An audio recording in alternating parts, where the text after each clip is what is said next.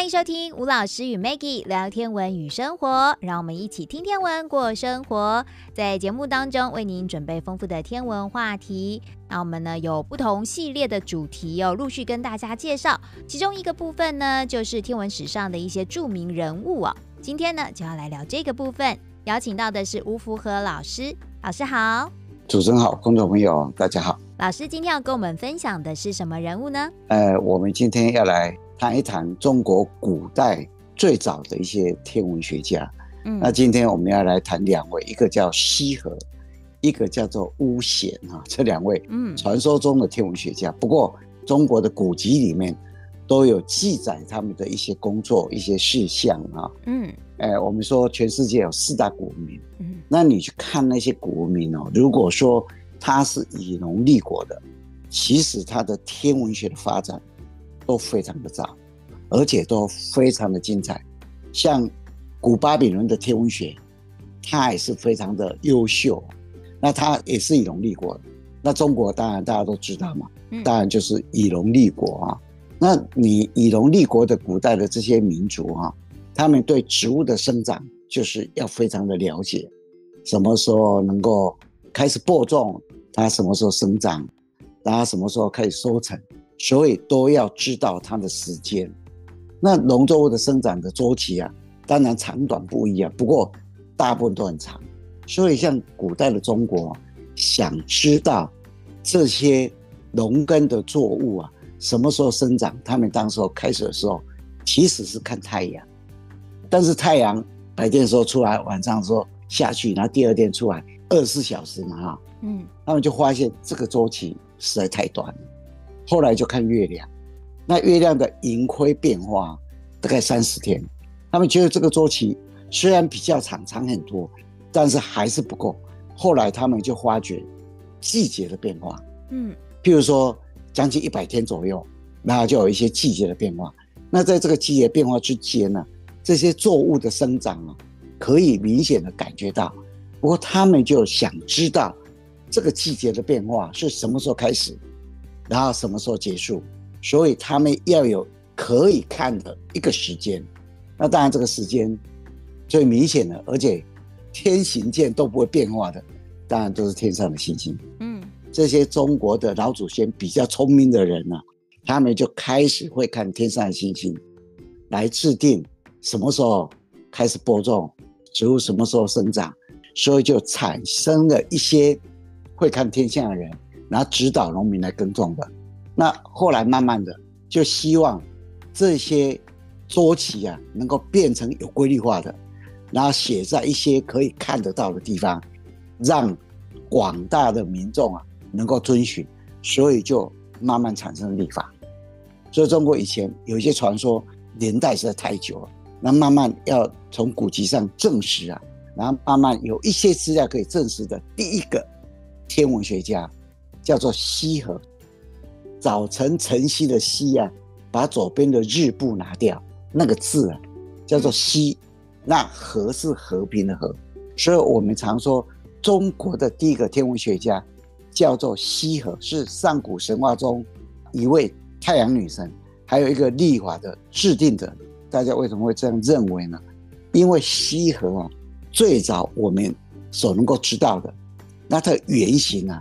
其实啊，是从中国一本非常非常奇特的书里面看到的，嗯，叫做《山海经》啊。我们常说中国上古时代有三本奇书嘛，一本就是《山海经》，一本叫做《黄帝内经》，一本叫做《易经》，周易叫《易经》。嗯，大家就公认的上古时代三本非常非常特别的书，尤其《山海经》啊，你如果说有。有时间去翻它的话，你会觉得哇，真的不可思议的。嗯，里面的神话啦，还有一些动物啦，尤其是动物啊，哇，都很奇特，你知道吗？嗯，各位比较熟悉的就是什么大禹治水啊，《山海经》写的啊，还有什么夸父追日啊，也是《山海经》里面写的。像这个我们比较熟悉的哈，那其他的一些很奇特的动物啊，各位可能要去翻它，然后让你大开眼界。不过《山海经》里面哈。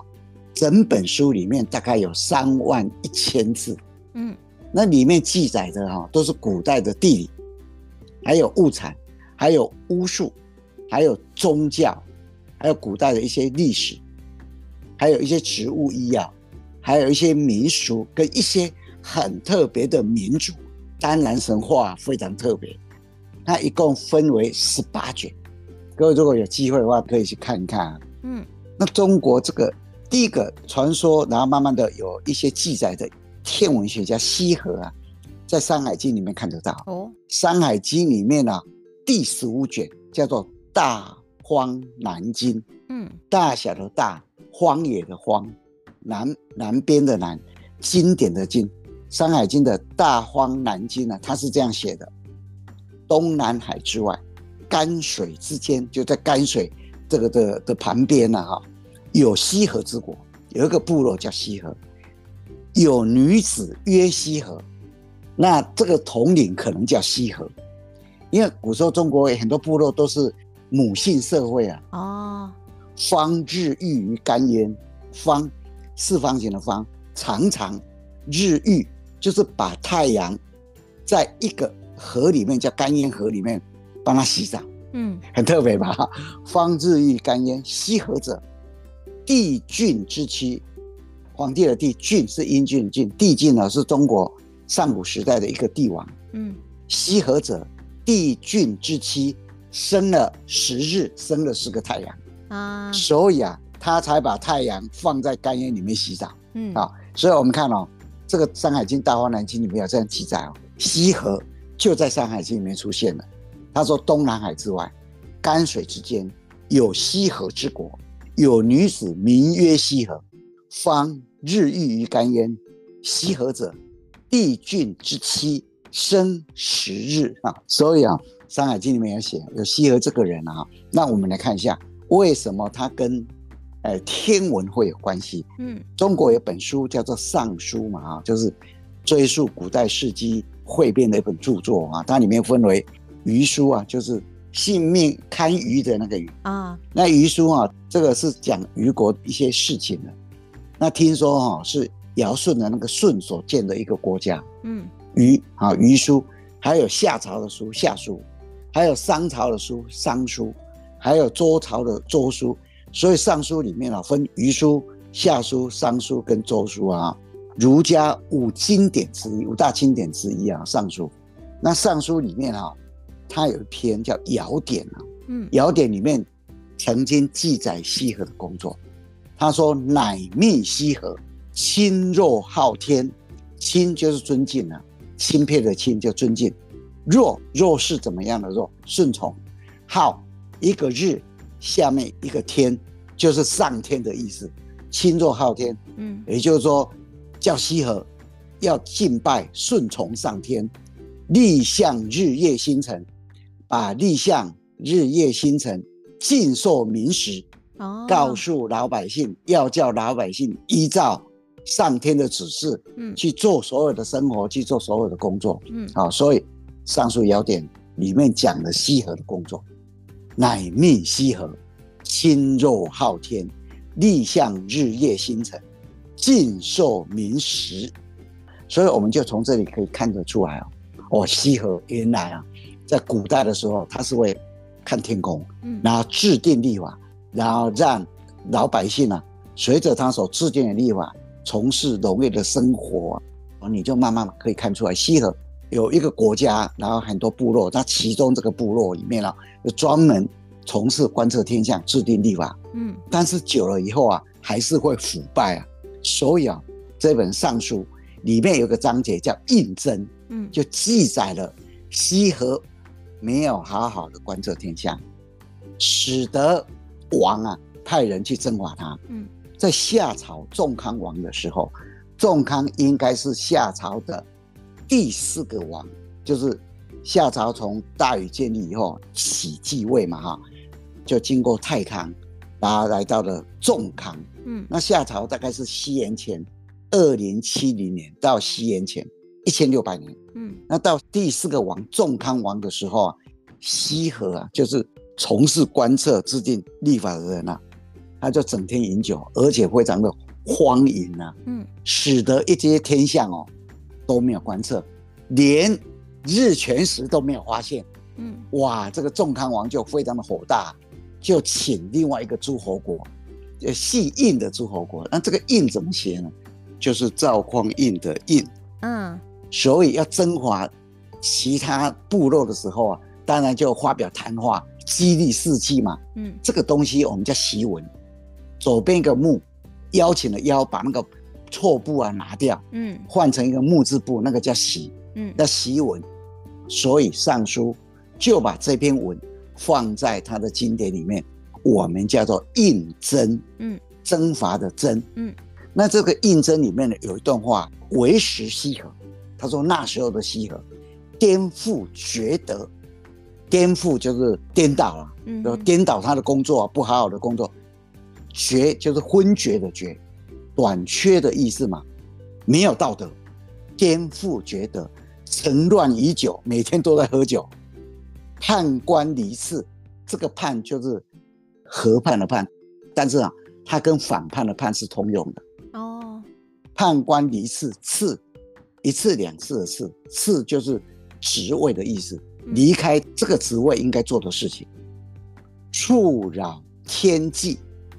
这个“触”怎么写？就是伯伯叔叔的“叔”，嗯，左边加一个人字部，这个字啊念“触”，开始的意思，开始扰乱了天际，嗯，天体运行的一些正常的规划，也就是说，开始扰乱它，没有好好去观测它，触扰天纪，狎弃绝思，侠遥远，就远远的离开了他应该做的事情，嗯，侠气绝思。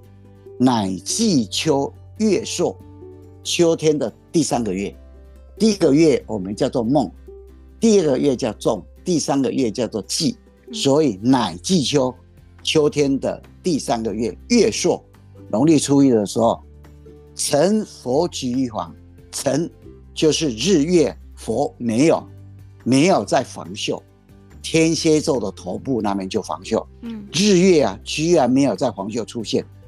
什么意思？因为看不到，嗯，代表什么意思？发生日全食哦，发生的日全食，成佛举于黄，他们都不知道日月这两颗应该在这里出现，居然没有出现。西河居然不知道。鼓作业，鼓啊，就是打鼓的鼓，下面一个幕布啊，就是眼睛看不到的人。嗯，以前呢，眼睛看不到的人对音律很敏感嘛，所以大部分都从事。音乐的工作嘛，哈，鼓作乐就是这些，呃，乐师啊，开始打鼓啊，要把那个天狗赶走啊，让太阳能够出来啊。射夫迟，射啊，吝啬的射，嗯，那这个射夫是古代管理钱币的官员，嗯，赶快去仓库里面把钱币拿出来祭天，赶快让天空恢复正常。庶人走，就是一般做劳役的人，哇，看得很慌张。到处奔跑啊！羲和失觉官，尸体的尸，没有好好的做好他应该做的事情。羲和失觉官，罔闻之，就是居然连这种发生日全食的现象都不知道。昏于天象，以干先王之诛，诛就诛杀的意思。嗯，他们居然天象都不知道，然后什么触犯了。先帝所制定的章则应该要被处罚，就这样子。嗯，所以啊、哦，《尚书应征》里面啊、哦、讲了一段有关西河，你从侧面看哦，可以知道原来西河是在掌管天象的，但是他还没有好好的工作，嗯，所以使得仲康王派人去征讨他。现在一些天文学家，他们都想知道古代什么时候开始制造有日全食的。那如果这个记载，尚书胤禛这个记载是正确的话，那可以说是第一次记载日全食的国家。嗯，因为夏朝是西元前二零七零到西元前一千六百年，仲康王当然我们不是很明确的他的年代是什么时候，但是他应该是西元前两千多年前左右的人。嗯，所以这一次的日全食如果是真的。那可以说是全世界最早记载日全食的国家。嗯，那这个西河啊，可以说是中国古代第一个天文学家，他观测天象，嗯，制定历法，但是它听起来到后面，它不见得指的是一个人，而是比较像是一个职位，一个群体，哎，一个职位，对，一个职位，或是对一个群体，一群人，应该是一个部落。嗯、那这部部落有领导者，嗯、那他可能也是从事于占卜的工作，那会观测天象，嗯，所以可能就是王啊。就让这个部落去观测天象，那羲和就变成了一个他们的一个代名词的这样子的感觉。没错，所以啊，我们从中国古代的一些资料里面慢慢的理解啊，原来中国人啊，因为农耕的需求啊，就开始出现了历法。那历法当然要观测天象嘛，所以我们常说中国刚开始的时候有两个非常重要的天文学家，一个叫羲和。慢慢的又出现了另外一个天文学家，你现在硬要去把它分说哪一个先哪一个后，其实不太容易分得出来。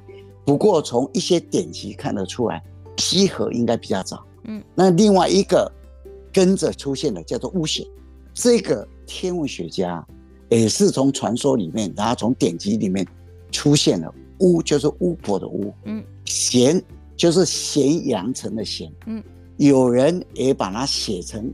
吃起来咸咸的那个味道的那个字啊，嗯，所以有人说中国古代的字言是他发明的哦。那也传说中国以前的鼓啊，那个打鼓的鼓，嗯，也是他发明的。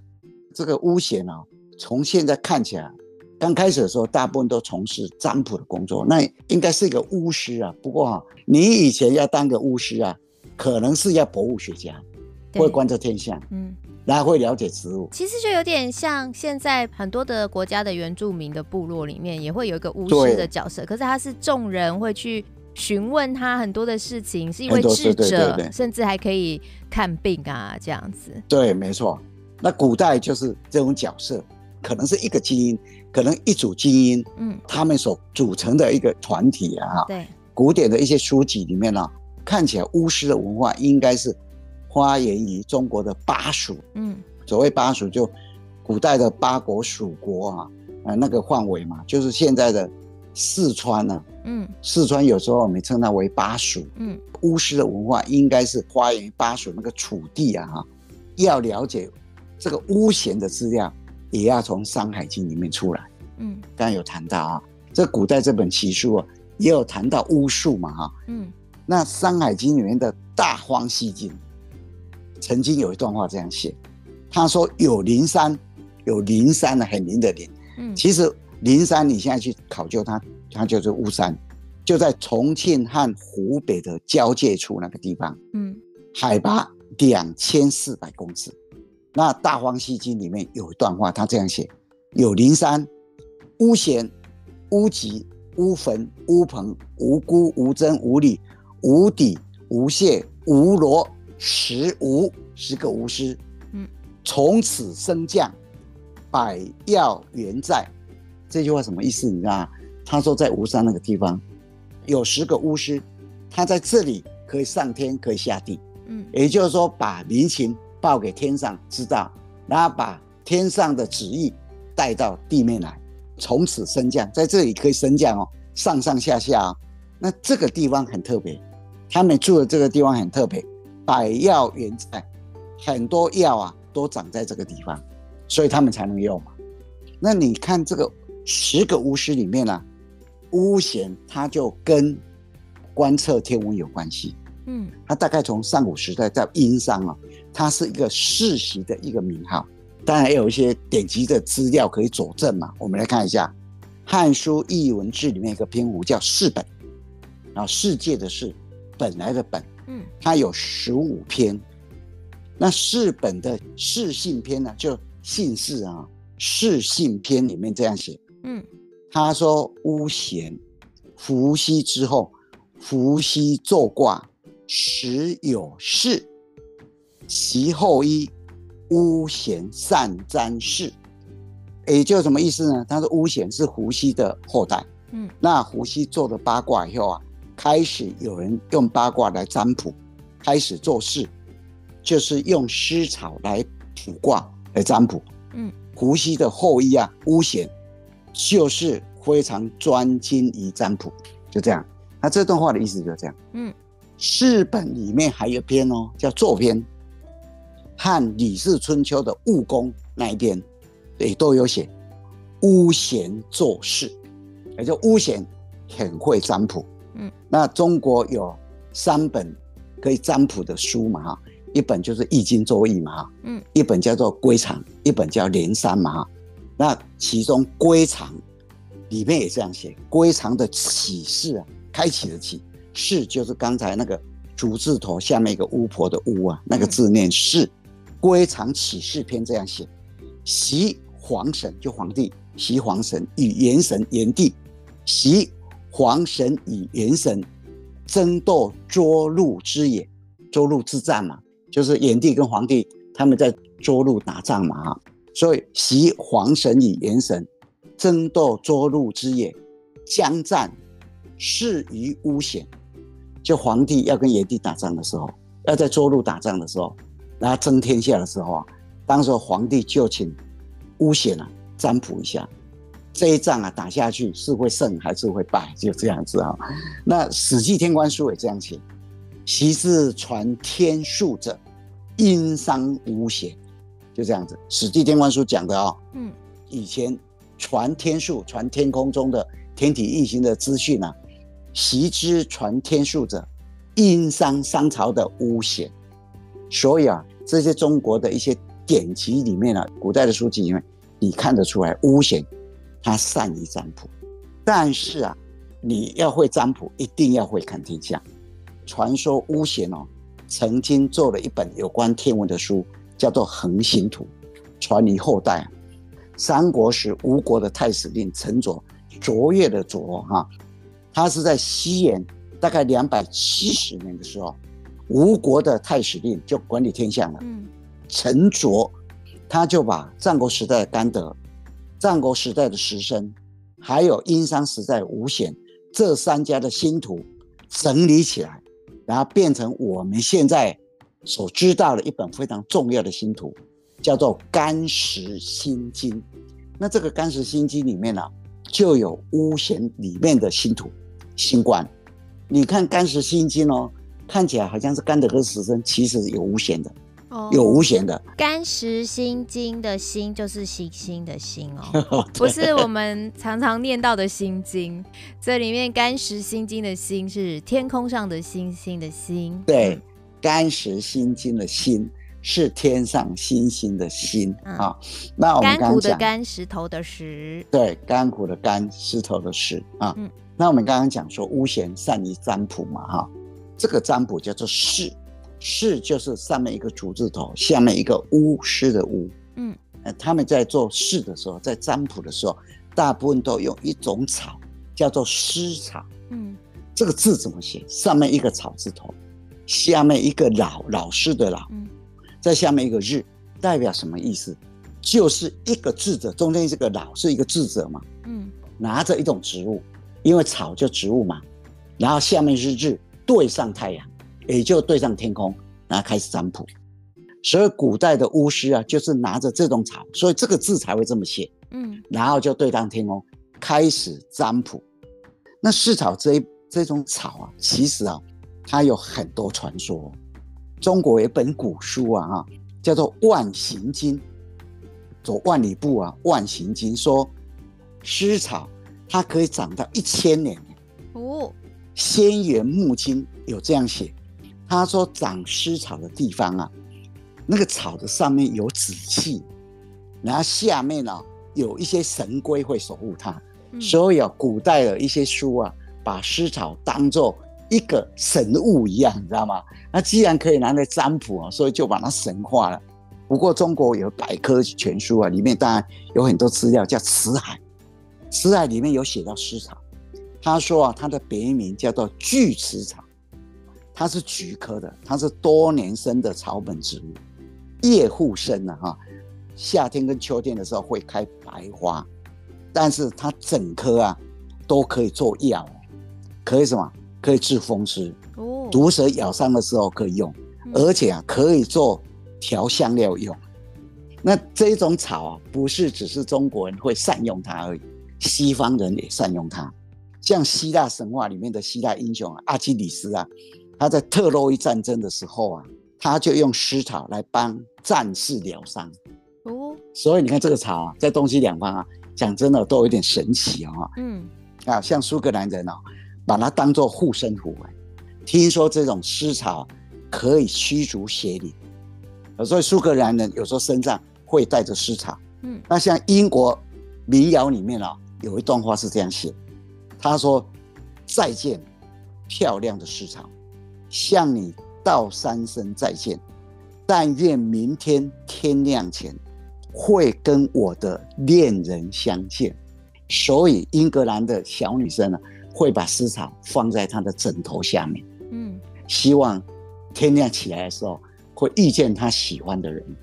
所以，丝草哦。在东西两方哦，好像都很神奇哦，嗯、真的。那今天啊，我们跟各位分享了两个中国最早的天文学家，带有非常大的神奇的味道。一个西河，一个巫咸。那当然，慢慢的一些天文学家有一些记载就越来越详细啊。我们往后有时间里面，接着就慢慢的再来跟各位分享。好，今天我们就分享到这里。谢谢吴老师带来精彩的分享。谢谢，谢谢大家。谢谢老师。